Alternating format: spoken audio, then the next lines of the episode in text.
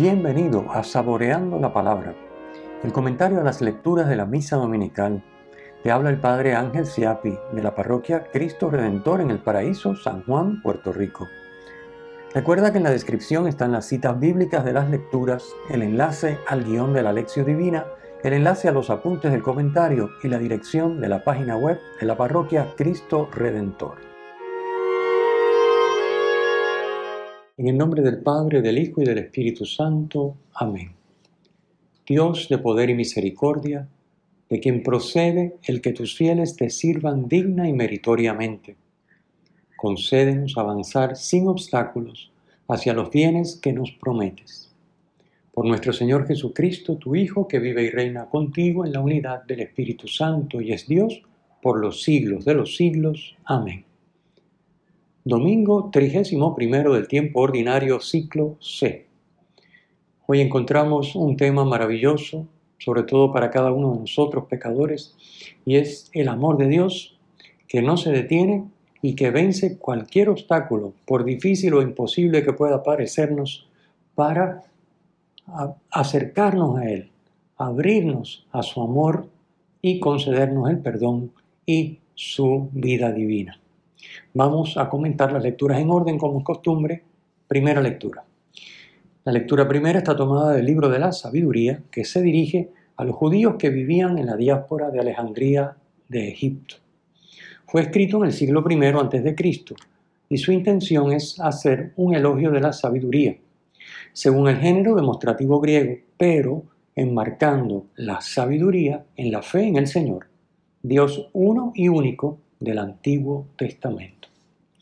Esto hace que no solo se elogie la sabiduría como virtud, que es lo propiamente griego, sino que más allá de esta perspectiva, se presente la sabiduría como un atributo divino, personalizado a nivel literario. Dios regala la sabiduría al hombre bien dispuesto a recibirla. Así, éste puede reconocer que la sabiduría divina gobierna el universo y que guía la conducta moral humana. En el pasaje que hoy leemos se describen tres manifestaciones del amor de Dios. En primer lugar, su omnipotencia creadora. Ahí se manifiesta el amor de Dios. Dice el versículo 22, capítulo 11, el mundo entero es ante ti como un grano en la balanza como gota de rocío mañanero sobre la tierra. Y en el 24, no aborreces nada de lo que hiciste, pues si odiaras algo, no lo habrías creado. La omnipotencia creadora de Dios es la que a ella obedece el mundo creado, que para Él es nada, como un grano en la balanza. En segundo lugar, en el pasaje de hoy encontramos que el amor de Dios se muestra en la conservación de las criaturas en la existencia. Primero en la creación, ahora en la conservación de las criaturas en la existencia. Dice el versículo 25 del capítulo 11, ¿cómo subsistiría algo si tú no lo quisieras? ¿O cómo se conservaría si tú no lo hubieras llamado? Y en tercer lugar, el amor de Dios se manifiesta en el trato paciente y misericordioso hacia el hombre pecador, porque Dios lo considera como algo propio, como algo suyo. Esto ya lo vimos cuando comentamos el capítulo 15 de San Lucas hace unos domingos, hablando de las parábolas de la misericordia y en especial de la parábola del Padre Misericordioso. Dice el capítulo 11, versículo 26, Eres indulgente con todas las cosas, porque son tuyas, Señor, amigo de la vida. Y en el capítulo 12, versículo 1 dice, tu soplo incorruptible está en todas ellas. Esta es la razón por la cual Dios las considera suyas, porque de alguna otra manera Él está presente en su creación y de manera particularísima en el ser humano, que es la cumbre de la creación.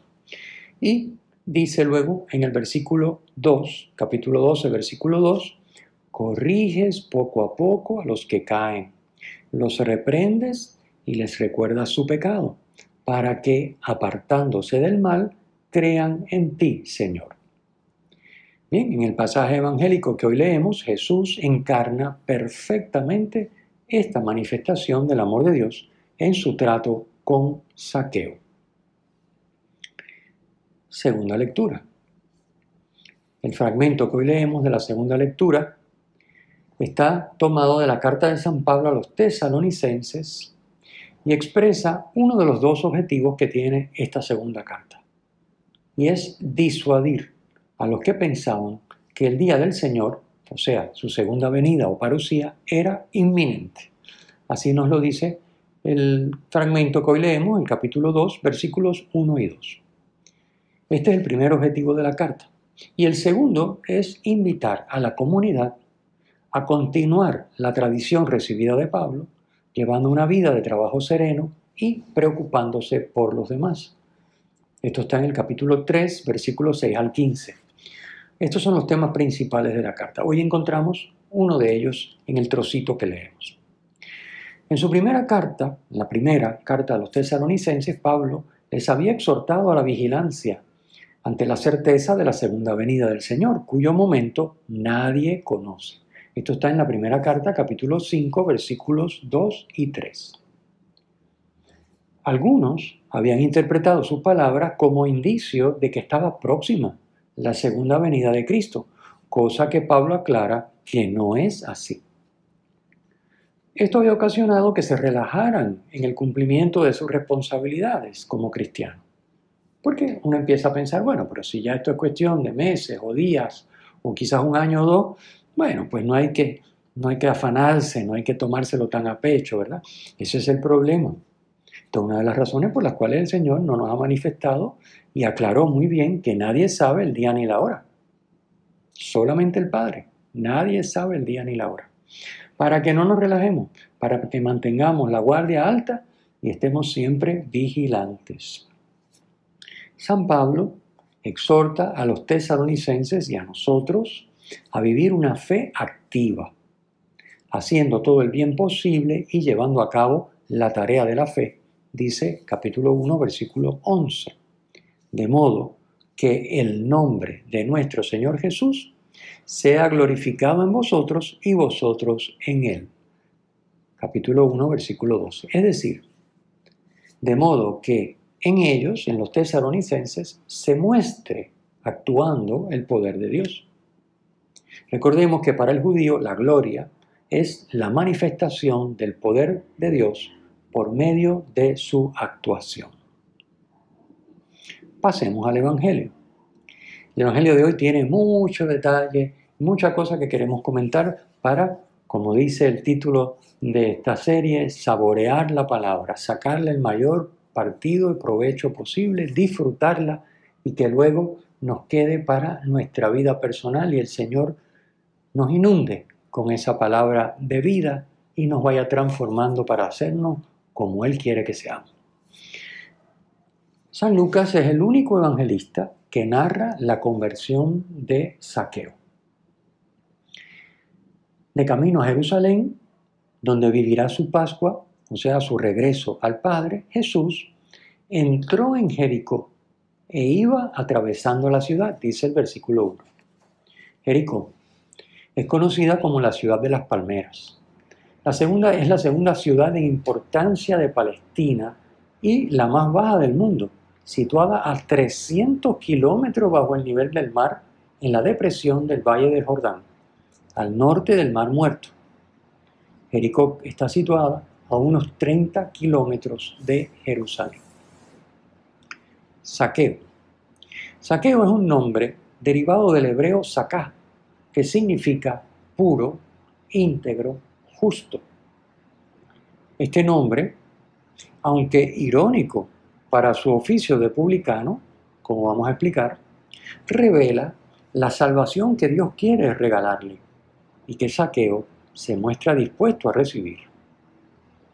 Además del nombre, Lucas nos indica que este personaje era jefe de publicanos y rico, versículo 2.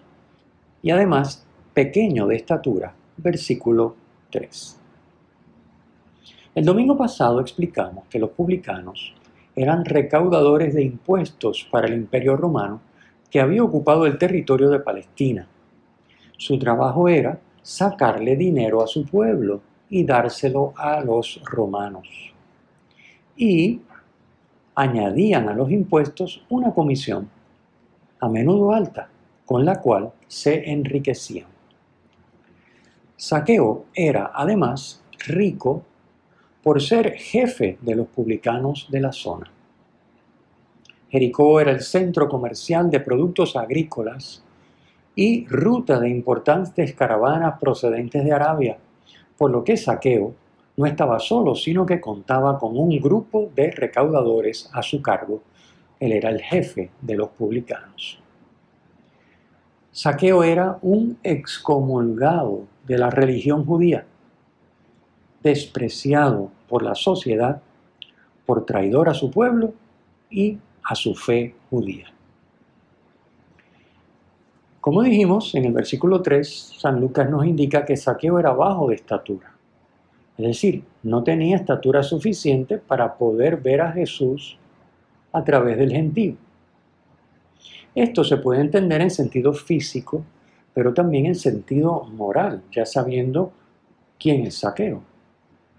Saqueo tenía lo que envidia la mayoría, mucho dinero pero era rico y poderoso a costa de la injusticia, enriqueciéndose a costa de la gente humilde, por lo que se había quedado solo, encerrado en su círculo de negocios, envidiado por unos y odiado por otros. Su interés por ver a Jesús, como nos dice el versículo 3, demuestra que estaba insatisfecho con su vida a pesar de ser rico pero no encontraba salida a su situación. Seguramente habría oído algo del que llamaban despectivamente amigo de publicanos y pecadores. No le importó hacer el ridículo públicamente, corriendo y subiéndose a un sicómoro para adelantarse y ver a Jesús cuando pasara por aquel sitio, dice el versículo 4. El sicómoro o higuera de Egipto es un árbol propio de Palestina con hojas que son semejantes a la morera y frutos parecidos a los higos, y cuyas ramas se extienden horizontales a poca altura del suelo, es decir, que uno puede trepar y colocarse en las ramas y así quedar sobre eh, la multitud que Saqueo estaba tratando de evitar para poder mirar y ver quién era Jesús, conocer a Jesús. Imagínense ustedes el ridículo una persona jefe de publicanos, pues piensen ustedes, en nuestra sociedad es una persona que, qué sé yo, como el tesorero de la alcaldía o el secretario de Hacienda, una cosa así, alguien que todo el mundo en el país o en la región o en la ciudad conoce. Y este señor no le importó correr, imagínense ustedes, perdió todo su caché, corrió y se encaramó al sicómoro para ver a Jesús. La gente tendrá que haberse reído y haberse burlado porque no era para menos. Bien, pero a Saqueo no le importó. Estaba tan empeñado en ver a Jesús que esto no le importó. Curiosamente, él quería ver y conocer a Jesús, pero resulta que es Jesús quien lo ve y lo conoce. Quien al llegar frente a Saqueo se detiene, levanta los ojos y lo llama por su nombre, dice el versículo 5. Saqueo se había dado prisa por llegar al lugar por donde tenía que pasar Jesús y subirse a la higuera. Ahora Jesús le pide que se dé prisa en bajar y hospedarlo en su casa. Dios quiere habitar en nosotros, tiene prisa en hospedarse en nuestra casa para hacerla su casa, para convertirla en el cielo. A Jesús no le importó pronunciar en público el nombre de Saqueo, jefe de publicanos, y por tanto muy conocido en Jericó, como ya explicamos. Según el relato, Jesús lo conocía, pues conocía su nombre. En la mentalidad judía, el nombre representa el ser y el obrar de la persona. Para Jesús, Saqueo no es el jefe de los publicanos, sino, como su nombre indica, el justo. Dios nos ve como nos ha pensado cuando nos creó. y nos llama a ser así mediante la conversión, el cambio de vida. Por eso Jesús dice, versículo 5, porque es necesario que hoy me quede en tu casa. Es necesario o tiene o tengo que, es un semitismo, es una manera de expresarse judía que significa Dios ha dispuesto. Cuando Jesús dice es necesario que hoy me quede en tu casa, es lo mismo que decir, el judío entendía, Dios ha dispuesto que hoy me quede en tu casa, que hoy entre y me quede en tu casa. La salvación se da en el hoy, cuando dejamos a Jesús entrar en nuestra vida. Cuando dejamos que el hoy de Dios, el hoy de Dios es la eternidad, entre en el hoy del hombre, en nuestro hoy. Saqueo se dio prisa en bajar y lo recibió muy contento, dice el versículo 6. La alegría es siempre señal de estar en línea con el proyecto de Dios para el hombre.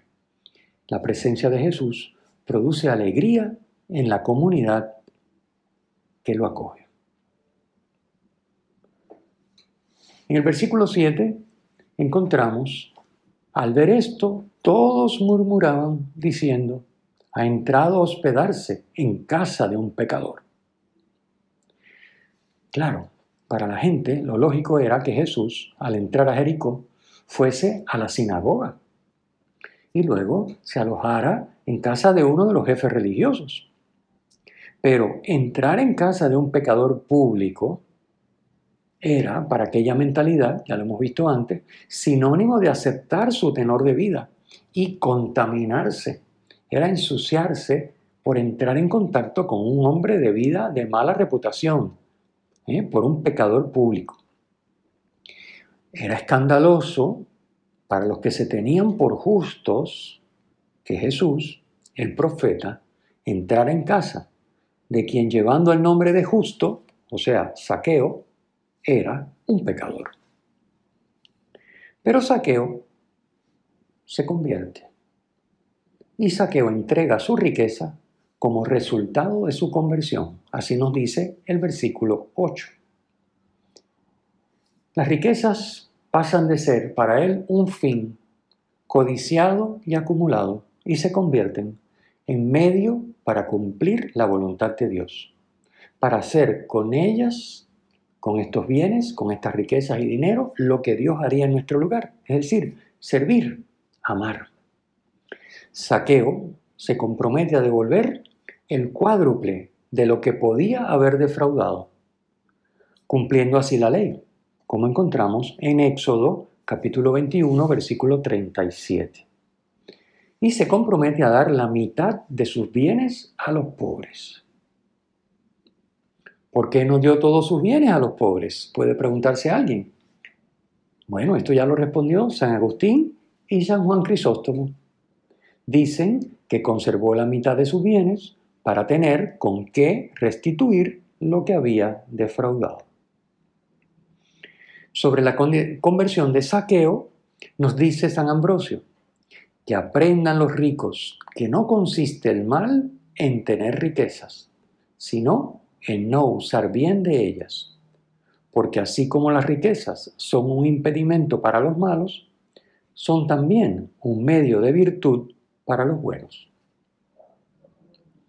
Es en verdad difícil, aunque no imposible para los ricos, entrar en el reino de Dios.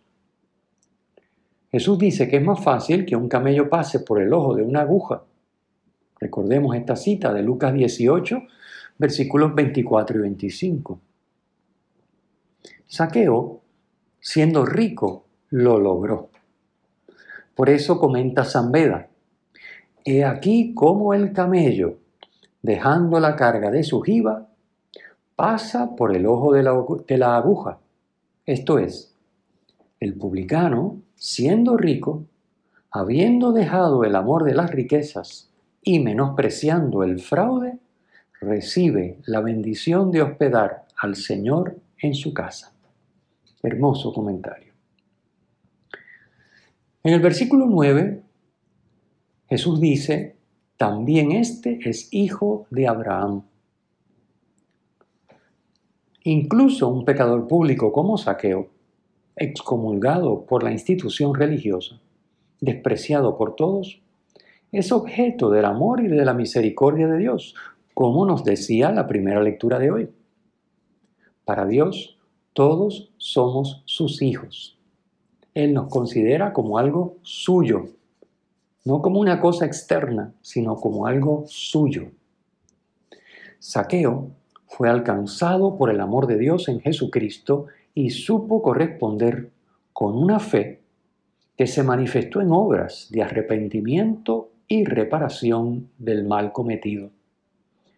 Porque como indica San Pablo en Gálatas capítulo 3 versículo 7, hijos de Abraham son los hombres de fe.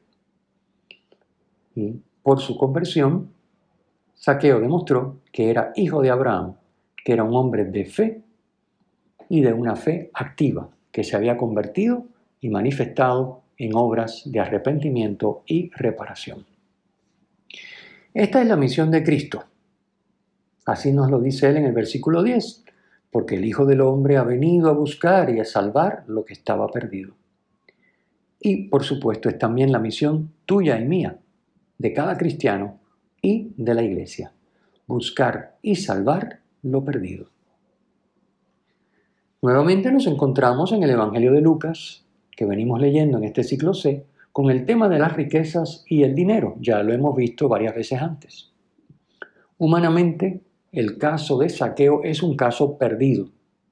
Así lo consideraban los judíos contemporáneos de él.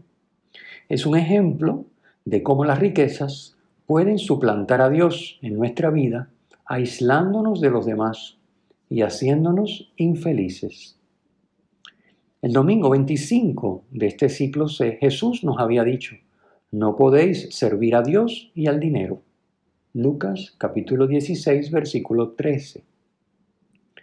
Pero para Dios no hay nada imposible.